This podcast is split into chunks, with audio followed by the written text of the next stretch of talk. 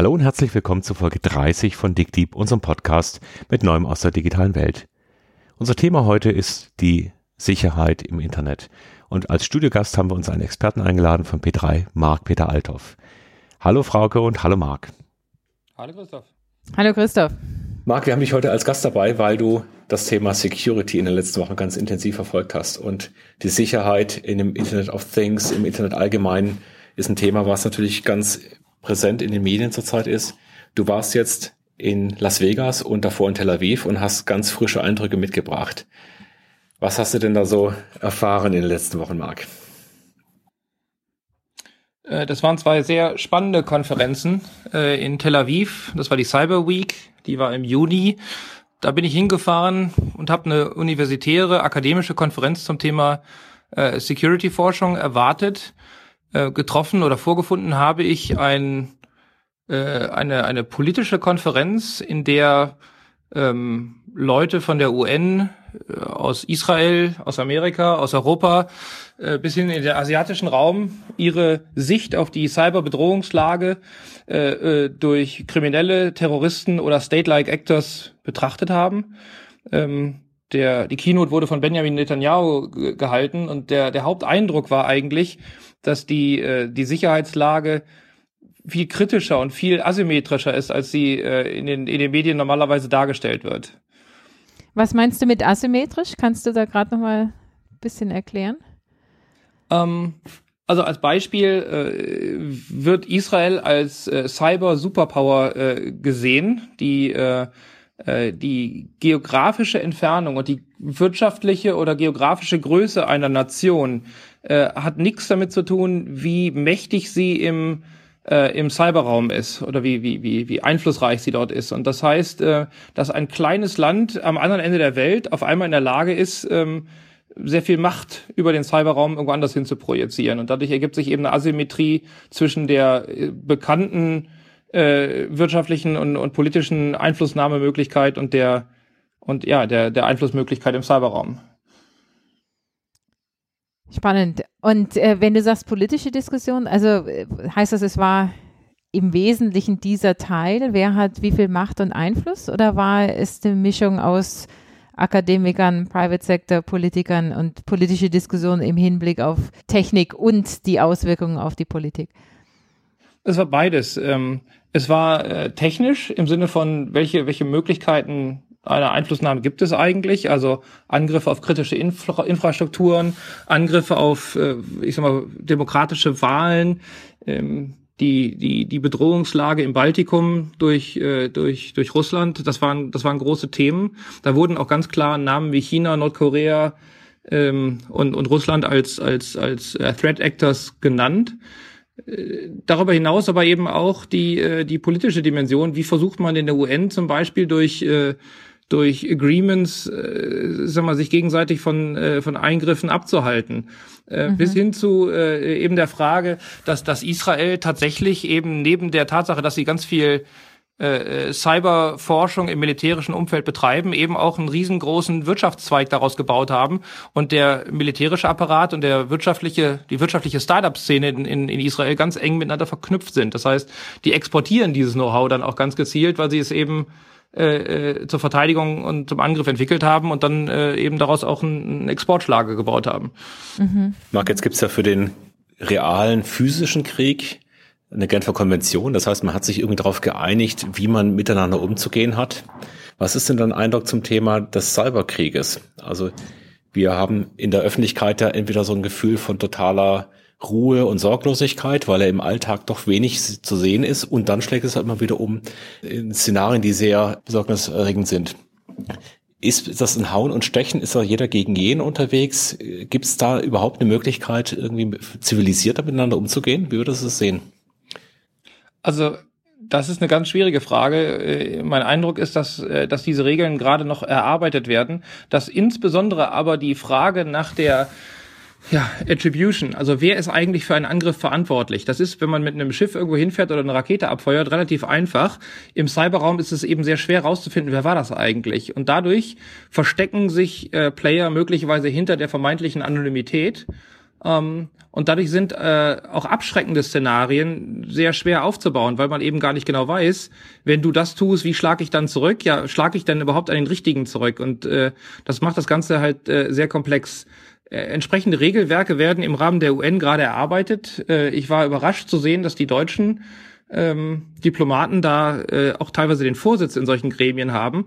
Aber diese äh, Gremien waren eben auch noch nicht auf, in der Lage, sich auf solche, äh, solche Szenarien äh, zu einigen.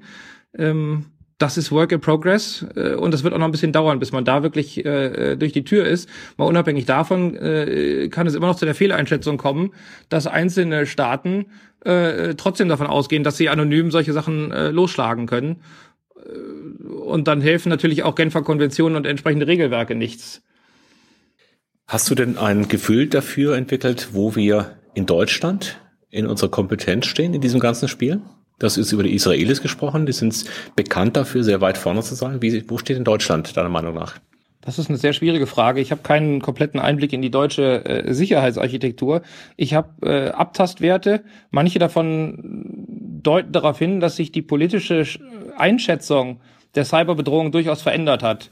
Ähm, um es mal, um mal plakativ zu sagen, wenn ich heute Deutschland angreifen würde, dann würde ich nicht unbedingt mit Panzern über die Grenze fahren, sondern dann würde ich möglicherweise hier eine Infrastruktur ausschalten und dann als äh, als Hilfskraft kommen und einfach bleiben. Das wäre eine, äh, eine, eine Besetzung durch die Hintertür. Und ich glaube, solche, solche, solche Szenarien werden durchgespielt. Ob wir darauf hinreichend vorbereitet sind, das kann ich nicht sagen. Äh, Fakt ist, dass wir äh, auch im, insbesondere im Bereich Wirtschaft und Forschung von solchen Themen sicherlich noch Nachholbedarf haben im Vergleich zu, äh, zu Ländern wie Amerika oder Israel. Was haben die Israelis denn berichtet? Äh, Dinge, von denen du denkst, wow, da habe ich noch nicht drüber nachgedacht oder das ist mir als Diskussion hier nicht bekannt in Deutschland? Also äh, ich habe gelernt, dass die, die Bundeswehr äh, eine neue Teilstreitkraft äh, Cyber äh, aufbaut und dort äh, äh, mehrere tausend äh, Leute zusammenziehen will. Das gibt es seit langem äh, in Israel und äh, der Übergang der Leute, die in diesen äh, Einheiten ausgebildet werden und danach eben in der Wirtschaft ihr Wissen dann äh, kommerziell verfügbar machen, ähm, der ist da eben ganz äh, ganz transparent. Und hier in Deutschland, da sind wir gerade dabei, äh, solche solche Strukturen überhaupt erst aufzubauen. Das sind ganz frische Entscheidungen. Diese diese Teilstreitkräfte sind auch noch nicht mit Personal bestückt. Und wenn ich mir angucke, wie wie wie schwierig es ist, heute Leute überhaupt in solche Karrieren zu bewegen, mir dann vorzustellen, dass ich einen IT-Experten nehme, den dazu bewege, in die Bundeswehr zu gehen oder in, in, in, in, in eine ähnliche Einrichtung, vielleicht im, äh, im Zivilen, um dann äh, nach drei oder fünf Jahren eine zivile Karriere anzustreben. Also diese Karrierephase sehe ich im Moment in Deutschland nicht. Hm. Wäre jetzt genau meine nächste Frage gewesen, ob das überhaupt äh, auch Ausbildungen gibt schon in Deutschland, die darauf abzielen. Also die gibt's bestimmt. Äh, man sieht auch zum Beispiel den BND, der auf der äh, CeBIT einen Stand hat und sagt, also äh, im Verborgenen Gutes tun, ist der Slogan, den die da gezeigt haben. Also man sieht, äh, die bewerben sich alle um Personal, ähm, aber die Durchlässigkeit zwischen den verschiedenen Domänen ist in Deutschland, glaube ich, noch nicht so ausgeprägt. Da müssen wir sicherlich besser werden, äh, auch wenn das natürlich ähm, ja, äh, man muss ja auch, auch immer darauf achten, dass das, äh, dass das äh, politisch so gewollt ist, ne? dass da nicht komische Sachen passieren. Jetzt hast du in Tel Aviv die, sagen wir mal, gesellschaftliche, politische Ebene vor allem beleuchtet. Danach warst du noch in Las Vegas. Da sind ja genau diese Hacker-Experten äh, vom Feinsten da gewesen. Was ist denn so da dein, dein Aha-Erlebnis gewesen? Also in, in, in Las Vegas, das ist, das ist schon eine kommerzielle Konferenz. Das ist kein Hacking-Event wie die DEFCON, wo es wirklich darum geht, äh, ich sag mal, mit Leuten in, in Kapuzenpullis irgendwelche Sachen zu hacken und Capture the Flag zu spielen, sondern es ist schon eine, eine, eine, eine seriöse Konferenz, in der es Vorträge und Programme sehr straff durchorganisiert gibt. Viel technischer als, äh, als die Erfahrung in Tel Aviv. Ähm, das Beeindruckendste war, dass, äh, dass jemand einen Angriff auf der Bühne vorgeführt hat, wo er eine Firmware in einem Broadcom Wi-Fi-Chip quasi infiltriert hat. Und das hat er auf da der Bühne live gemacht. Haken. Broadcom Wi-Fi-Chip, was muss ich mir darunter vorstellen? Also jedes Telefon, äh, das wir heute haben als Smartphone, hat äh, Wi-Fi äh, und dieser, äh, dieser, dieses Wi-Fi wird äh, realisiert, indem man da einen Chip einbaut, der kommt von Broadcom. Äh, das heißt, äh, der, äh, der, dieser Chip hat eine eigene, eigene Firmware, also ein eigenes Stück Code, was auf dem läuft und der macht eben, dass du mit deinem Smartphone ins Internet kannst, wenn du zu Hause bist. So, und äh, die sind hergegangen und haben auf der Bühne, äh, diese Firmware haben, hat einen Fehler und die haben auf der Bühne demonstriert, wie man mit einem Laptop quasi ein Smartphone infiltriert, ähm, ohne dass das Smartphone davon irgendwas mitkriegt, weil man eben auf einer unteren Schicht in diesem Gerät unterwegs ist. Und dann haben sie demonstriert, wie man dann von diesem Smartphone ein weiteres infiziert. Also der ist dann von Smartphone, Smartphone zu Smartphone gesprungen. Ähm, und das war sehr beängstigend, äh, live auf der Bühne das zu sehen. Und das äh, ist eine typische Situation, wenn Leute in ein offenes Wi-Fi-Netz hineingehen oder kann das auch in anderen Situationen passieren? Das ist eigentlich erstmal eine typische Situation, wenn ich ein bestimmtes Telefon abhören will und ich damit alle Sicherheitsmaßnahmen, die Android oder iOS mitbringen, äh, aushebeln kann. Ähm, das hat äh, mit, äh, mit dem offenen Wi-Fi erstmal nichts zu tun. Ich habe da auch zwei Tage gelernt, äh, wie man äh, offene oder geschlossene Wi-Fis angreifen kann. Äh, das war auch sehr beängstigend. Äh, ich habe danach erstmal zu Hause mein Wi-Fi abgeschaltet äh, und äh, einige Maßnahmen getroffen, um, um das zu verhindern. Das, das war sehr beängstigend. Irgendwas, was du denkst, äh, der normalsterbliche Hörer kann das auch umsetzen, außer Wi-Fi abschalten und lieber gar keins mehr haben?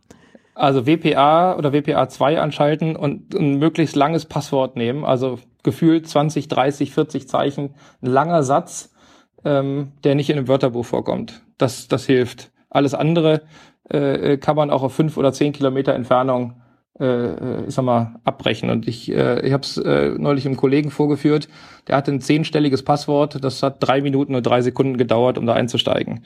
Ähm, wow. Das ist ganz, ganz wichtig. Mhm, man muss überlegen, wie, welche Richtung wir weitergehen. Ähm, Marc, war in Las Vegas irgendwas Spannendes sonst noch da? Also jetzt war also diese eine Hacker-Geschichte. Gibt es irgendwas, wo, wovon du noch erzählen könntest oder wolltest? Ähm, die, äh, die, die Konferenz in Las Vegas war teilweise sehr, sehr technisch. Ähm, äh, der generelle Trend äh, ist, glaube ich, dass digitale und vernetzte Systeme äh, angreifbar sind und dass es, äh, dass es notwendig ist, diese äh, diese Angriffe auch zu fahren und zu diskutieren, damit man ähm, damit man sich dagegen wappnen kann. Und äh, ich glaube, der das Main Takeaway ist alles, was man irgendwie machen kann, das macht auch irgendwer. Und teilweise ist es erschreckend einfach, wenn man sich mit den richtigen Tools auseinandersetzt. Das heißt, äh, in, in Vegas wurden Angriffe auf, auf Autos, auf CAN-Busse, Keyless-Entry-Systeme, äh, solche Dinge mehr diskutiert. Und äh, also ich bin heute in der Lage, mir einen Hyundai, der hier vor der Tür steht, zu nehmen und wegzufahren. Äh, das ist, äh, das ist, das ist erschreckend, ohne dass ich je Zugriff auf den Schlüssel hatte. Das ist in der Tat, äh, macht mich fast sprachlos. Wie, also ich meine, ihr seid ja und vor allem du, Marc, technisch sehr versiert. Und äh, für mich ist dann immer die Frage sozusagen, wie, wie groß ist das Potenzial der Leute, die sowas dann auch tun würden? Wie viel technisches Vorwissen denkst du, ist da notwendig? Kann, kann das jeder sich ranschaffen? Gibt es dazu einen MOOC? Also es gibt keine Zugangskontrolle äh, zur Black Hat. Man muss 18 Jahre alt sein. Ich behaupte, dass, äh, dass jeder, der sich mit, äh, mit einem dieser Themen im Detail beschäftigt, in der Lage ist, sich dieses Wissen auch anzueignen. Ähm, die Tools, die kosten in der Regel, äh, ich sag mal, bei Amazon irgendwas zwischen 100 und 500 Dollar. Ähm, dann kann man RFID-Karten klonen oder ein Software-Defined Radio aufsetzen und irgendwelche Sachen aufzeichnen und abspielen. Ähm, wenn die Systeme nicht wirklich gehärtet und, und, und auditiert sind, dann, äh, dann finden sich da Schwachstellen. Ich glaube, der, der, der, das Wichtigste ist, dass diese, diese, diese Systeme eben auch nicht nur einmal gebaut werden und dann nie wieder gewartet werden, sondern dass man, wenn da bekannte Sicherheitsfehler auftreten, ähm, dass man diese Systeme auch aktualisiert. Und ich glaube, daran krankt sowohl äh, das Internet of Things als auch die meiste installierte Technik, dass die eben nicht mehr aktualisiert wird und danach äh, 10, 20 Jahre im Markt ist und wenn dann nach fünf Jahren irgendwas auffällt, ja, dann bleiben die Systeme einfach verwundbar. Und das ist, glaube ich, eine, eine Philosophieänderung, die wir quasi in allen Industrien jetzt sehen müssen. Wer ist denn da bei dieser Konferenz dann anwesend? Also du hörst das jetzt und wir hoffen, dass wir hier ein bisschen als Multiplikatoren dienen können. Aber das sind, wie du vorhin schon gesagt hast, ja keine Diskussionen, die wirklich in der Presse aufschlagen in, und kontinuierlich. Und also ich meine, jeder weiß, äh, den Geldbeutel muss man, wenn man irgendwo in dichten Gedränge ist, irgendwo hinstecken, wo man ihn nicht so leicht rauszieht. Aber äh, auf dem Level sind wir ja bei Weitem nicht, wenn es um die Cybersecurity geht. In Tel Aviv waren viele Firmen, äh, viele staatliche äh, Player und, und, und Akademiker. Ähm, das waren primär Vorträge eben um die äh, um die um das Verhalten von Staaten in dieser in diesem neuen Theater Cyber äh, äh, zu diskutieren und und und auch zu diskutieren, wie wie kann man sich als Staat auf sowas vorbereiten. In in Las Vegas hatten die Leute alle irgendwelche komischen Namen auf ihren Badges und fast nie eine Firma aufgedruckt. Ähm, da hieß dann einer Dr. Mickey Mouse und hatte keine Firma. Also ich glaube, okay. dass äh, in in äh, in äh, in Las Vegas, ich sag mal interessierte Firmen, äh, Mitarbeiter des, der Sicherheitsapparate und Presse äh, in, in, in unterschiedlichen Anteilen vertreten waren. Das war ein sehr technisches Publikum ähm, ist nicht möglich vorherzusagen oder, oder nachträglich rauszufinden, wer das, wer das alles war. Aber die Räume hatten teilweise zwei, dreitausend Zuschauer. Das war ein großes Auditorium. Wow, okay. Ich meine, was ich spannend finde an dem Thema ist, dass es wirklich so quer durch alle Bereiche geht. Ne? Das ist ja nicht eine neue Technikentwicklung, die jetzt die Technikfirmen nur betrifft, sondern letztlich jeden. Und, äh, und mir ist, also mir ist nicht klar, wie, wie man sozusagen da äh, in der Geschwindigkeit, in der das notwendig wäre, breit Wissen verteilt. Also deswegen sagte ich vorhin, ne, gibt es da MOOCs dazu, also natürlich für die Angreiferseite, aber auch für, für den anderen Teil. Ich meine, ich weiß, es gibt auf Coursera einige im Cybersecurity-Bereich, die von den Kollegen in Maryland angeboten werden, aber was müsste man in de deiner Meinung nach in Deutschland tun, um hier ein bisschen Bewegung reinzubringen? Also ich glaube, dass, äh, dass man das äh, demonstrieren muss. Ähm, äh, für mich ist das immer wieder frappierend. Ich erzähle den Leuten, dass ihre Passwörter unsicher sind und dann hört das sich an wie, wie bla bla. Aber wenn ich dann hergehe und x Prozent der Passwörter innerhalb von sehr kurzer Zeit tatsächlich knacke und den Leuten sage, dein Passwort ist, dann, äh, dann, dann erzeugt das Awareness. Und ähm, das gleiche war mit dem Wi-Fi-Passwort. Äh, jeder sagt, na ja gut, aber ich habe ja zehn Stellen. Wenn ich aber dann live demonstriere, es dauert drei Minuten, drei Sekunden, um da reinzukommen, dann fangen die an, Leute an, das zu machen. Das heißt, äh, die Konsequenz, die ich ziehe, ist, eigentlich muss es, äh, in, zumindest mit den Leuten, die ich, mit denen ich zusammenarbeite, da muss es Workshops geben, da muss man das live demonstrieren, man muss den Leuten die Techniken für Reverse Engineering und, und Fuzzing und Hacking eben beibringen, damit sie dann erkennen, dass man diese Werkzeuge Werkzeuge, äh, ich sag mal, auch gegen sie einsetzen kann. Marc, jetzt hast du ja beschrieben, dass wir auf der einen Seite mit einfachen Maßnahmen mehr Sicherheit bekommen könnten, aber wir wissen auch, dass viele Infrastrukturen, die Wasserwerke, die Kraftwerke, äh, vieles, was wir an alt, alter Hardware haben, wir wissen ganz genau, dass wir das nicht innerhalb von wenigen Wochen oder Monaten ausgetauscht bekommen. Womit rechnest du denn in den nächsten Monaten oder Jahren? Was glaubst du, sind realistische Szenarien, die wir sehen werden in Deutschland? Das ist eine schwierige Frage, ähm, weil man da an der Grenze zwischen, äh, ich sag mal, Technik, Panikmache und, und, und, und gesellschaftlicher Verantwortung unterwegs ist. Es hat einen Vortragenden aus Harvard gegeben, der in Tel Aviv berichtet hat. Ähm, und er hat eben gesagt, wir haben seit den 80ern angefangen, äh, Systeme ans Internet anzuschließen, weil das einfach so bequem ist und weil das weil das leichter zu warten ist und weil man damit ganz viel äh, Geld sparen kann. Wir haben uns aber über die Komplexität und die Lebensdauer und die Wartung dieser Systeme eben nie Gedanken gemacht und das können wir heute nicht mehr zurückrollen. Das heißt, heute sind alle kritischen Infrastrukturen miteinander vernetzt und irgendwie auch mit dem Internet verbunden. Ähm, und jetzt ergeben sich daraus eben auch, auch schwierige Angriffsszenarien. Die, äh, die Frage ist jetzt, wer hat ein Interesse, das zu tun? Und ich glaube, wenn wir ähm, auf der politischen Ebene dafür sorgen, dass es hinreichende Abschreckungs Potenziale gibt und wir hinreichende Aufklärungsfähigkeiten haben, um sicherzustellen, dass wir einen Angriff gegen eine bestimmte Infrastruktur auch eben einer bestimmten Nation zuschreiben können, dann sind wir, glaube ich, in der Lage, da zumindest mal ein Gleichgewicht zu halten. Wenn wir aber, äh, äh ich sag mal, die, die Aufklärungsfähigkeit nicht haben und Leute sich hinter einer vermeintlichen Anonymität verstecken können, dann besteht natürlich schon das Risiko, dass jemand irgendwann vielleicht eine Motivation hat, tatsächlich irgendeine kritische Infrastruktur auszuschalten. Wenn das hinreichend einfach ist, dann besteht zusätzlich das Risiko, dass irgendwelche Script-Kiddies, also sprich Leute, die sich einfach irgendwelche Programme aus dem Internet runterladen und aus Versehen solche, solche Katastrophen auslösen, in den Besitzen von solchen Cyberwaffen kommen. Und deswegen halte ich persönlich die Wahrscheinlichkeit, dass wir zumindest vereinzelte Ausfälle von kritischer Infrastruktur, vielleicht regional begrenzt, aber äh, äh, durchaus mit, mit massivem Medienecho begleitet, dass wir die in, äh, in den nächsten zwei bis fünf Jahren auch sehen werden. Okay, vielen Dank für deine Einschätzung, die ja sehr kritisch ist. Das heißt, wir müssen das Gas geben und eben genau unsere Fähigkeiten weiterentwickeln. Einerseits als Staat, als Gesellschaft, aber eben auch in den Firmen. Und ich glaube, jeder hat verstanden nach deiner, nach deiner Ausführung, wie wichtig es auch ist, die schon vorhandenen Sicherheitsmechanismen für jeden privaten Umgang mit der Digitalisierung auch tatsächlich auszuschöpfen und konsequent zu nutzen. Ja, absolut. Marc, vielen Dank für dieses tolle Gespräch. Danke dir, ja.